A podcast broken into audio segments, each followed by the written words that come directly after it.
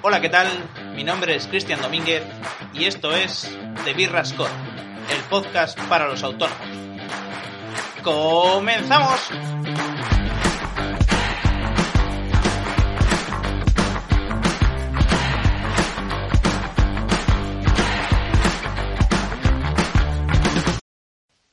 Muy buenas y bienvenidos al cuarto episodio de, de Birras Con. Hoy estamos con Joaquín, un veterinario de aquí de Logroño, con el que tenía muchísimas ganas, la verdad, de poder entrevistar. Y nada, al fin aquí estamos, estamos en su clínica además y vamos a empezar, ¿vale?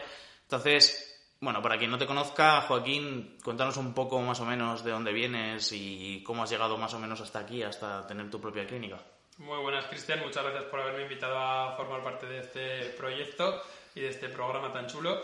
Y bueno, pues a ver, yo empecé un poco eh, desde pequeño, pues tienes un amor por los animales y poco a poco eso se va convirtiendo en una profesión. Y eh, antes de empezar la carrera de veterinaria, yo ya me acuerdo que iba con mis tíos a vacunar en ese momento cabras y ovejas y vacas y caballos, que era lo que ellos eh, llevan y llevaban. Y ahí empecé un poco a tener contacto con los animales, además de con los que yo ya tenía en casa, porque mis abuelos pues eran eh, en el pueblo pues siempre se dedicaban a ganadería, agricultura y teníamos en casa siempre conejos, gallinas, patos y demás. Y por ahí viene un poco todo.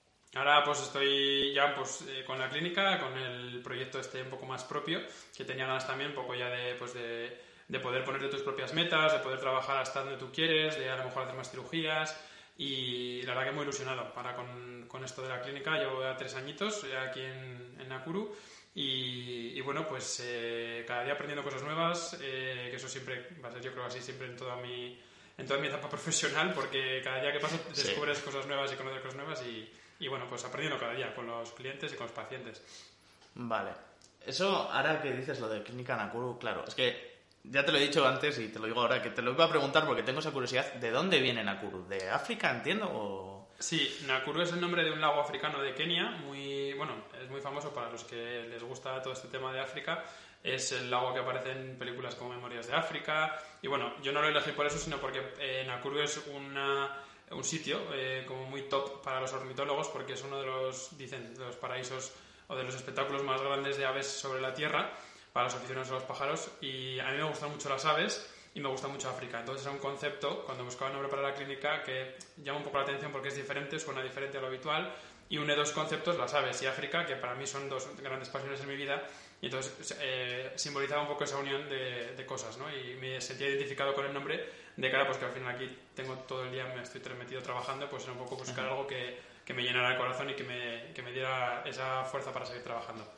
Claro, porque en teoría, aparte de perros y gatos, que supongo que son lo más común que te traen aquí a una clínica, tú haces también animales exóticos, ¿no? Claro, Eso es. Eh, como animales exóticos, ¿qué entendemos la gente que más o menos somos de perros y gatos? Que no, no sabemos. Yo, bueno, mi especialidad como veterinario es eh, los animales exóticos y, y, bueno, ahí englobamos pues reptiles, tortugas, lagartos, camaleones, eh, serpientes, englobamos también aves eh, que traen muchísimos tipos de aves, pues loros, pavos, eh, gallinas, eh, ocas, patos, canarios, de todo. Y también llevamos pequeños mamíferos que son diferentes al perro y al gato, pues conejos, chinchillas, bueno, conejos, roedores, de todo. Bueno, hay cosas luego bastante raras también que te acompañan. El... Dices que hace tres años, que es cuando empezaste más o menos con esto, con lo del tema de la clínica, que empezaste tú solo. Eh, no sé si, si, te apetece contar un poco cómo fue el inicio, cómo fue esa andadura, ya que estamos aquí hablando de autónomos, el emprender todo esto, porque claro, al final es una clínica, el tema de gastos da igual, pero es una, es una clínica, es darte otra vez a conocer, no sé cómo fueron esos inicios. O... Los inicios durillos, la verdad, porque, a ver, eh, emprenderte como autónomo es una, un trabajo mental muy gordo al principio porque te da mucho miedo, evidentemente, porque dependes de ti mismo, ahí ya no hay vuelta atrás, eh, dependes de ti mismo para salir adelante y eso te genera una presión y una, como una responsabilidad muy grande. Pero bueno, la verdad que por otra parte el cuerpo también me lo pedía, por lo que te comenté antes de sentirme libre, de poder llegar a, cumplir mis metas que yo me, pautara. Y bueno, pues hace 2017 empecé a trabajar como autónomo libre, en plan iba a domicilio, en campo sobre todo, que era donde yo había trabajado también más a menudo. Y, y luego ya pues me abrí la clínica y empecé con te endeudas hasta las trancas y ya empecé con todo. Eh, pero bueno, la verdad que es, a ver, a nivel burocrático es un jaleo tremendo cuando empiezas porque hay muchísimo papeleo, eh, de todo. Pues te, piden papeles eternos para todo. Y bueno, la verdad que ahí tengo un máster de papeleo, al final forzosamente yo quise ponerme al pie, todos los papeles que hice los hice yo por mi propia cuenta porque no quería contratar un asesor porque me quería enterar de lo que estaba haciendo y me los comí todos yo solo. Y ahí pues ese primer año de 2017-2018 que abrí la clínica pues fue un poco máster de administración y burocracia del Estado. Y, luego ya pues eh, me metí ya con la clínica y, y, bueno, al principio muy asustado porque dices esto va a funcionar, esto no va a funcionar, te viene muy poquita gente, vas poco a poco, eh, bueno, pero vas haciendo las cosas bien y pasan los años, va la gente, sobre todo el boca a boca, que eso quizá es lo más importante, que la gente se va contenta de que lo has tratado bien, de que ha salido todo bien, eh, que has sido sincero con ellos y bueno, pues ese boca a boca va dando pie a que vayas teniendo cada vez más gente que viene recomendada por otros a su vez y muy bien, la verdad que muy contento en ese sentido de, estar donde estoy ahora mismo después de tres años, con ganas de seguir evolucionando y creciendo. Y, bueno, pues eh, sobre todo de dar lo más difícil, yo creo que es el levantarte cada día para dar una sonrisa a la gente, para tratar bien a la gente, para... Eso cuesta, porque a veces cuesta, porque tu estado de ánimo te influye mucho también en esas cosas. Entonces, bueno, pues a veces cuesta, pero es un poco lo que trabajo e intento luchar cada día, ¿no? El, ser eh, lo mejor de mí mismo para la gente que viene a verme con su animal.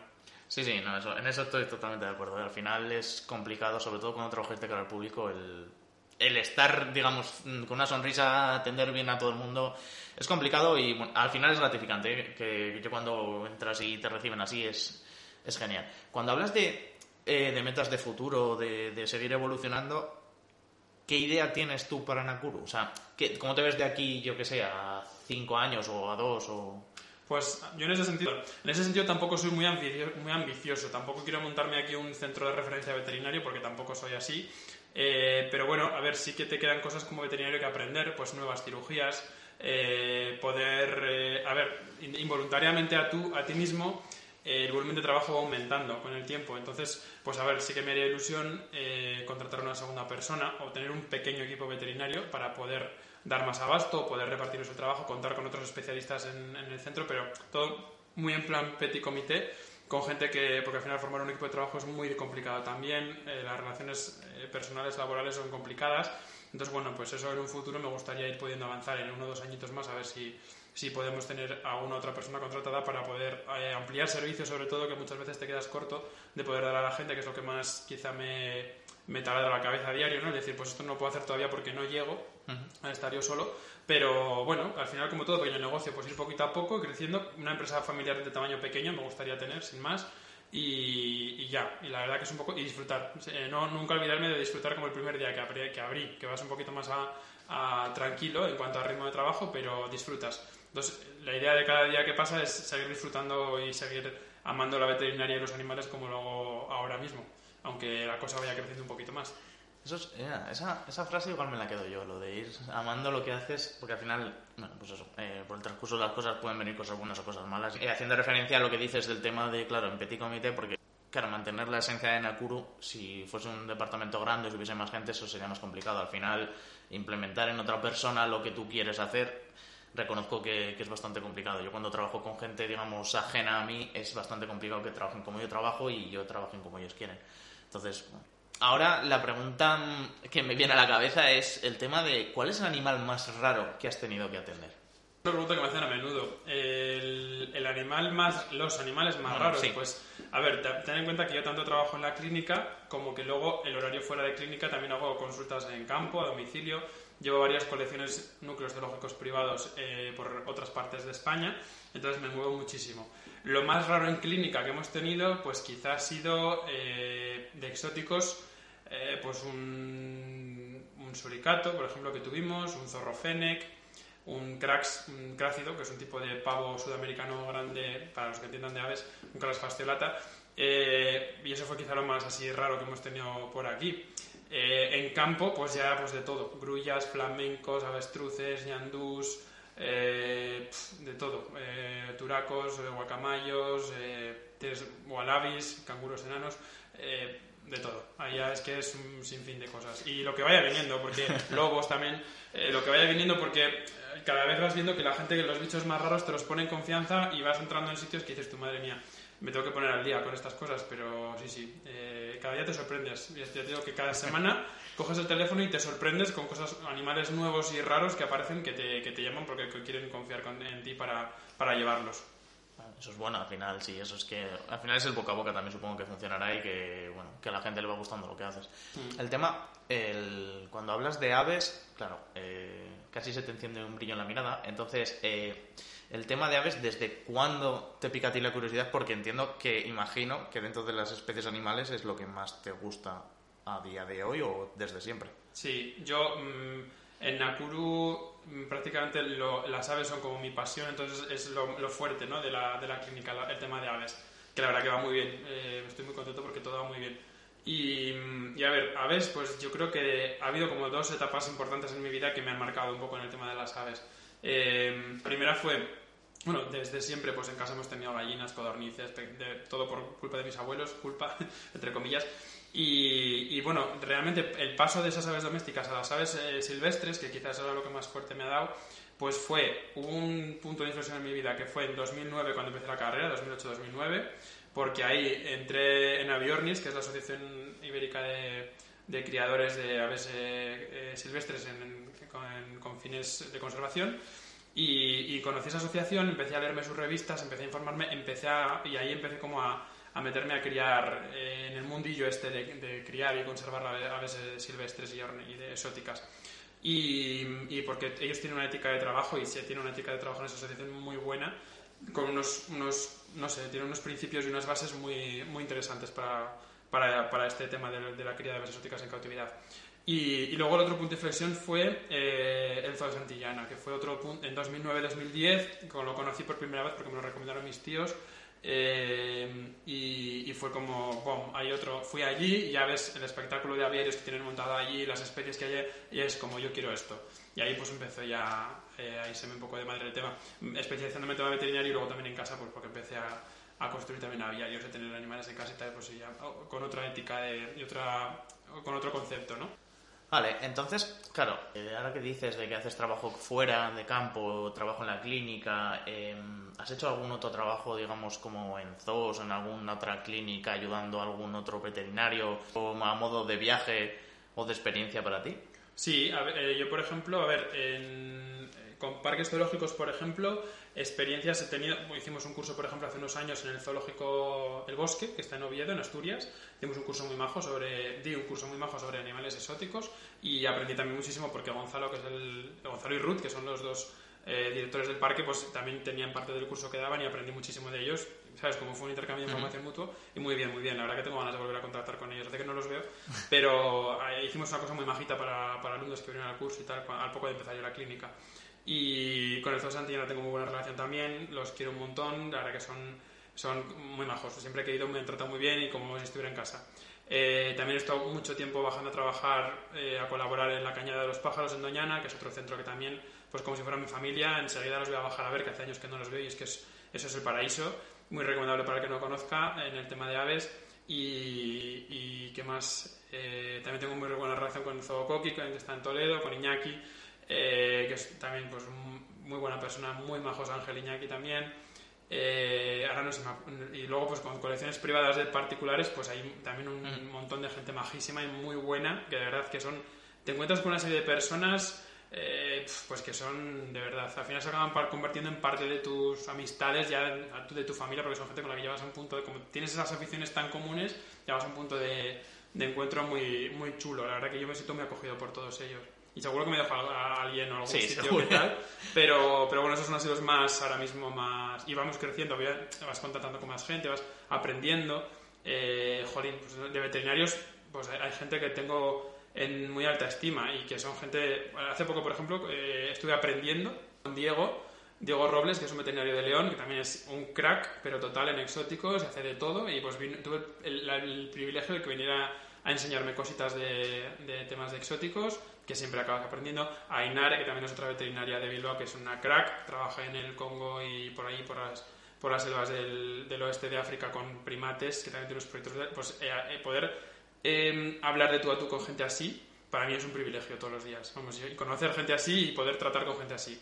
Entonces, pues, eh, ya te digo que se me olvidará seguramente gente, pero los que me vienen a la cabeza recientemente son con los que más está en contacto con estos dos de temas exóticos y una gozada, una gozada. Luego hay otra, bueno, gente, es que pues, yo que sé, pues eh, Unai, que también es un compañero de especializado en reptiles y exóticos, que también es una pasada en Bilbao, trabajo con Ainare. pues yo qué sé, es que hay, hay gente maravillosa en este mundo y son gente sobre todo dispuesta a, a enseñarte, que es lo mejor, y, y con, la que, con la que aprender más. Eso, eso es lo sí, eso, es que eso, eso te iba a decir, que es importante que, que aparte que te quieran enseñar todo lo que saben y que luego el, el tema de que sea como familia, porque al final, eh, bueno, entre hacer clínica, la clínica, estar fuera, tal, no sé qué, entiendo que, claro, tú estás 24 a 7 todos los días, eh, básicamente pensando, haciendo cosas por y para los animales, ¿no? Porque, claro, mm, tu día a día imagino que mm, tiempo para ti personal, más bien poco. Pues mira, gran pregunta. Eh, yo cuando termino la clínica y cuando termino los trabajos en campo, a ver, el trabajo en campo tampoco es tan tan, sí que hay bastante, pero no te deja tiempo para vivir, ¿eh? Eh, sí que es cierto que cuando ya formo una familia yo creo que me tengo que bajar un poco el listón de, o el ritmo de trabajo y ahí sí que derivaré, pues eso, contratar a otra persona para repartir el curro porque sí que ahora mismo llevo un ritmo de trabajo un poco de, de AUPA. Pero bueno, sí que en casa, si te digo la verdad, llego, eh, vivo en el campo y tengo mis animales. Y mi momento mágico de estar conmigo mismo es cuando yo, qué sé, me cojo, me pongo a ver mis animales o limpiarlos o estar con ellos dándole- o darles de comer. Para mí ese momento es un momento que a pesar de ser trabajo me relaja y me resetea la cabeza que acabo nuevo. Es decir, llego a lo mejor a casa a las 2, como y a la de 3 y media a 5, o a 5 menos cuarto, pues a lo mejor ese ratito que tengo posibilidad de estar un poquito con los animales, de ver cómo tienen las comidas y tal, y eso me deja como nuevo y los fines de semana igual. Eso me resetea que aunque es trabajo, ya te digo, acabas y la gente que lo, que lo tiene igual lo entiende. Que ese tipo de concepto. Sí, no, a ver, si yo lo extrapolo al tema de informática, evidentemente, mm, si estoy todo el día ahí, cuando estoy para mí es, es genial, pero es eso. Es, yo creo que hay veces que la gente, a todo nivel, o sea, no digo solo clínicas veterinarios y demás, sino a- no entiende que, claro, detrás de todo el trabajo que hay de 8 horas, 9, 10, las que estés en la clínica, luego hay un trabajo aparte de formación, de, de temas de aprender por tu cuenta, eh, luego tú también, por ejemplo, estás en, en Iberavis o Aviornis, Sí, en bueno, Iberavis, en varias. Está en Iberavis, Iberavis, que es la bueno, de La Rioja. en pues no, Aviornis, quiero, no quiero meter la pata. Sí. Por eso, está- claro, entonces es a, es a lo que te voy, que al final sí, mm, tu día a día, vale, pero cuando paras, pues bueno, si ese es tu momento de paz, bienvenido sea, porque al final es eso, es 24-7 estar todo el día Mm. por y para los animales, que eso Sí. al final, quieras Te que tiene no. que gustar mucho, Eso es. pero si te gusta, lo vives y lo disfrutas y es lo que te da, a mí es lo que me da el- la vidilla del día a día, el siempre tener algo que hacer con animales y con plantas, que es mi otra gran pasión, que bueno, el que venga a la clínica lo puede de comprobar porque tengo topeta de plantas, pero es, es otra de las cosas que me, que me encanta, la, la- plantas. Eso de plantas yo creo que tiene que venir por tema de África también, ¿no? Por, Sí, por alguna sí. cosa de la sabana. Sí, yo la verdad que, a ver, eh, siempre me ha gustado mucho la naturaleza en general. Todas las plantas también son una parte importante y para mí lo son en el todo. En casa, por ejemplo, las instalaciones que tengo de los bichos, todas están muy hasta arriba de plantas y es porque creo que así los bichos están mejor y asemejan más la realidad de cómo vive la naturaleza, ¿no? Entonces sí, son, para, son importantes también, sí, sí. Vale, en cuanto a tema de experiencia, o sea, sé que has estado en la clínica aquí y que llevas tres años, pero claro, imagino que tendrás un recorrido previo, no hace falta que menciones ni si no quieres a nadie ni nada, pero claro, entiendo que, claro, desde que tú sales, digamos, de la carrera, ¿tenías ya trabajo o te costó encontrarlo? No sé, para la Sí. gente que... Yo, a ver, tuve un recorrido porque desde, si te digo la verdad, desde en primero de la ESO, parece una tontada, yo los fines de semana, en vez de ponerme, ir por por ahí de juerga, me iba a sanear va- cabras y vacas y ovejas con mis tíos, porque ya me podía la pasión. Muy fuerte, pero sí. Eh, yo los fines de semana, pues mm, me aprovechaba y me iba, yo qué sé, me encantaba ir a- con mis tíos. Al principio, pues llevaba el ordenadorcito donde se apuntaban los datos de las ovejas y tan contento. Eh, y, y ellos, con ellos aprendí un montón. Con mis tíos Paqui y Luis aprendí un montón, pero un montón. Eh, pues por circunstancias de la vida luego ya fue evolucionando más el tema de exóticos y dejé un poco de lado más el tema de la ganadería, ¿no? Pero era un mundo, es un mundo muy bonito también, de trabajar en el campo, eh, todos los días ahí al aire libre con los bichos en la sierra, en montañas, ves paisajes, eh, también es duro, pero, pero es muy bonito. Desde primero de la ESO hasta que empecé la carrera, pues estaba un poco metido en esos derroteros de la, de la veterinaria de rural, de campo. Y lo pasaba y lo disfrutaba muy bien, muy bien, y aprendí, ya te digo, muchísimo de mis tíos y sigo aprendiendo. Y luego en, cuando empecé la carrera ya, pues me empecé- te empiezas a meter un poco más en tu especialidad, en lo que ves que te tira más. Y en la carrera, pues ya eh, de prácticas estuve, empecé con la, en Doñana con la caña de los pájaros y empecé a hacer ya cosas y ahí pues ya, eh, entre eso y el Zoo Santiana, pues eh, hice prácticas y aprendí con ellos muchísimo también. Cuando terminé la carrera, ahí ya pues sí que me empezó a salir. La verdad que no, no, no tuve problema en encontrar trabajo, no me faltó trabajo nunca. Hice el máster de profesorado, de, que no tenía mucho que ver, pero como en la familia son todos profesores, pues me lo recomendaron, de profesor para la especialidad de biología en Pamplona. Y, y luego ya pues me metí a, a, trabajar en... Estuve en varias clínicas directamente, estuve como en, en dos, tres clínicas. Y ya cuando estuve en la última pues me di cuenta de que ya tenía claro un poco el, el proyecto que yo quería hacer con, con, lo mío propio, por así decirlo, porque a mí nunca me ha, no sé por qué, no he tenido problema en trabajar para otros, pero como que siempre me quedaba como que quería ir a más y no me dejaban, ¿no? Entonces el, empezar algo propio era ya como, quiero hacer esto y quiero hacerlo a mi manera y me lo venía pidiendo el cuerpo y entonces me hice el curso de Emprender Rioja de, de aquí del gobierno de Rioja, que fue un poco el, el, detonante, porque cuando estás así como un poco como con miedo, como que no, vi que ahí tenías una vía de asesoramiento y te, te formaban muy bien y ya, ahí ya fue todo clarísimo, en plan, tengo que hacerlo. Mis padres también me apoyaron muchísimo, que mis padres desde, desde que terminé la carrera me decían, montate lo tuyo propio, y yo en plan, ¿a dónde vais? Pero ya me queda mucho para aprender. Y, y, no, ya cuando tuve ya un poco más de experiencia, pues me envalentoné con lo mío propio y ahora mismo no lo cambiaría por nada del mundo y creo que lo tendría que haber hecho antes. Eso te, claro, eso te iba a preguntar, o sea, en el momento en el que tú dices, mamá, papá o lo que sea, voy a emprender, quiero hacerlo solo, claro, ya lo has dicho porque lo has dicho que se lo tomaron muy bien, claro, pero ¿cómo se lo, o sea, tu entorno en general se lo tomó bastante bien, te decían esto es lo que tenías Joder. que hacer, esto tenías que haberlo hecho antes, como dices, o... Es que mi entorno me venía presionando desde hacía dos años de que a ver cuándo emprendía. Entonces era como que algo que me venían presionando todo mi entorno. No era que yo quisiera, yo era consciente de que tenía que seguir aprendiendo todavía un poquito más. Pero mi entorno, me mi padre desde que terminé la carrera y mi madre, mi, mi, madre quizás un poco más realista y opinaba más como yo, pero mi padre, que siempre ha confiado en mí ciegamente, era como desde que terminé la carrera, bueno, ya te vas a montar lo tuyo propio, era como, pero bueno, qué confianza más grande, me alucinaba. Y la verdad que lo, lo, lo agradezco muchísimo y se, y, y se, lo debo todo a él, porque era como ya desde el principio confiando en mí ciegamente, en plan, tío, que es que lo vales. Y luego, pues gente que me conoce del, del mundo laboral y, oye, que confiaron en mí y me decían, emprende, que ¿cuándo te vas a montar lo tío propio? Cuando me veían trabajando en otras clínicas. Y la verdad que, que gracias a esa gente que luego me siguió hasta aquí también, pues sigo, sigo como estoy ahora mismo. Y, y gracias a ellos es todo posible todo este sueño, ¿no? Que es la clínica y todo. Mm. Vale, y volviendo al tema de, de, digamos, de la clínica veterinaria y las cosas que se hacen, para ti, ¿qué es digamos, el, voy a decir la tarea, no sé si decir la tarea o la cosa más complicada que te cuesta hacer o que puedes hacer. No digo que te cueste porque no sepas, sino que sea complejo, o sea, como para entender tu trabajo, ¿sabes? Para saber eh, esterilizar a un perro, esterilizar a un gato, o sea, algo así. Sí, yo ahora mismo lo tengo un poco como más asumido y lo tienes como más, estás más como desensibilizado, ¿no? Pero para mí, cuando empecé, el hecho de anestesiar a un animal digamos, dormirlo o dejarlo noqueado y volverlo a despertar, abrirlo, cacharrear dentro de su cuerpo y volverlo a despertar, para mí eso era acojone máximo cuando empecé la carrera. Eh, cuando empecé la carrera, no, cuando terminé la carrera ya me vi en el mundo laboral. Para mí eso era de miedo. Es decir, ¿cómo, cómo magia haces esto? Y, y, ahora mismo pues, pues ya hago muchas cirugías al día y sin problema y ya lo, te quitas un poco ese, ese concepto. Pero para mí eso quizás es lo más difícil que, que sigo haciendo a diario, ¿no? El, el dormir a un animal, anestesiarlo eh, esterilizarlo o hacer la operación que tengas que hacer y despertarlo otra vez y que todo salga bien y que el animal no se muera. Para mí eso me sigue pareciendo un magia, bueno, magia, ciencia al fin y al cabo, pero, pero me, me, sigue pareciendo algo tan increíble y quizás de lo, más, de lo más complicado. Y luego ya, bueno, no te cuento, cuando vienen animales, pues por tu, la experiencia que vas adquiriendo, pues ya te lo interpretas, pero claro, el animal no te dice dónde le duele ni qué le duele. Entonces, el Exacto. interpretar o diagnosticar lo que le pasa al animal es también un, pues, un trabajo de coco interesante. Sí, para mí esas son dos cosas que me dan mucho miedo desde el principio y ya según fui rodando, pues ya me claro, fui el, haciendo. El tema de, de, cómo diagnosticar al animal, claro, porque no hablan, no dicen nada, no sé que se quejen, muerdan X porque mm. le hace mucho daño. Claro, ahí siempre mm, está muy presente la figura, claro, del dueño, que es el que se supone que está todo el día encima de él, ¿no? Porque, o sea, yo, a ver, no voy a mentiros, ¿vale? Eh, yo traigo, he traído traje anal aquí y bueno, he traído a Tina más de una vez aquí y siempre que puedo recomiendo a Joaquín porque la verdad es que me parece una pasada de, de veterinario.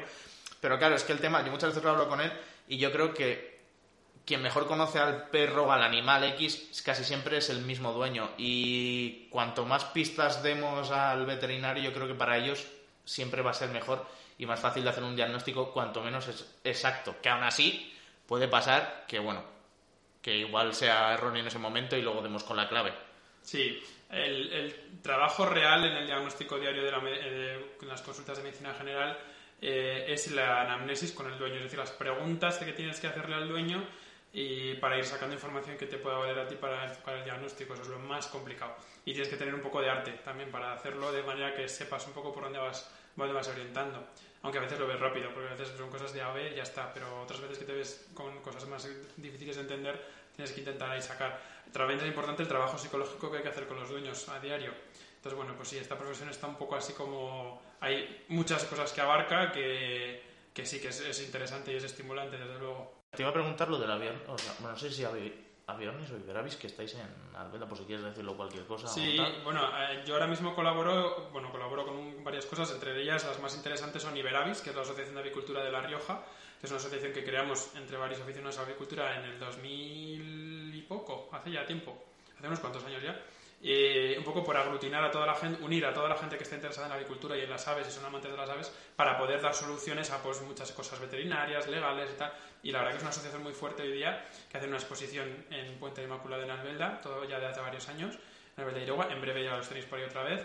Y, pues eso, ahí trabajan pues por la conservación de razas autóctonas de gallinas, de, pavos, de ocas. Es muy interesante el trabajo que hacen de conservación. Y luego la otra asociación, que es a nivel eh, internacional, que es Aviornis, el, trabajo en la, sección ibérica, eh, que es un poco una asociación pues, de conservación de aves silvestres, de programas de conservación. Y es muy interesante también eh, el trabajo que hacen ambas asociaciones. Yo todo lo que sea donde haya pájaros, ahí me ves metido.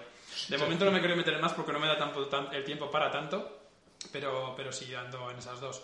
Y un poco así a título de, de despedida, por así decirlo, eh, a los que nos estén oyendo que busquen un poco pues como soluciones o, o jolín, yo también eh, cuando empecé buscaba un poco pues como buscas como eh, role model que se dice en inglés, ¿no? Como una persona a la que, en la que inspirarte para llevar a cabo tu proyecto.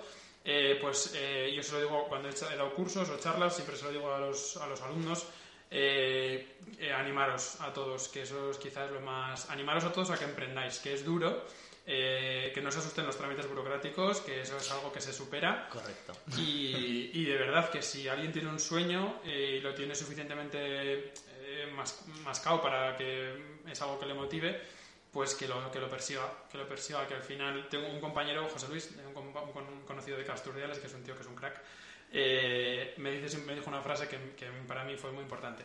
Me dijo, si, si tienes un sueño, persíguelo e inténtalo, porque tenemos una vida si no lo aprovechamos para hacer en esta vida, se nos va a ir y no vamos a conseguir. es decir, es, es, ridículo, nuestra, nuestra existencia sido ridícula.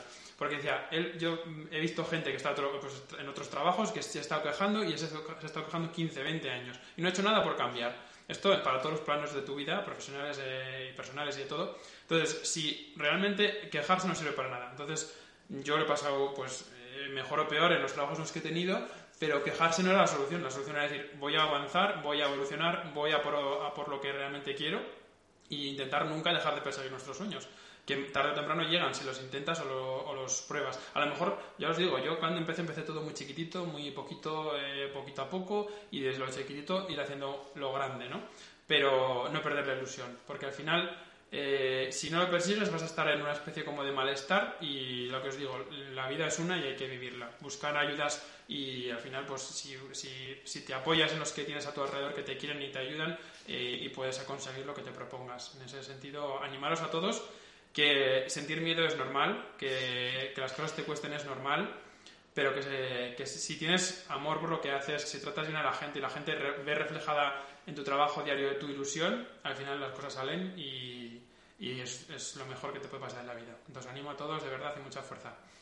Pues ya sabéis, todos a emprender. Muchas gracias Joaquín por haber dado tu tiempo para haber hecho esta entrevista. Espero que te haya gustado y que te lo hayas pasado bien.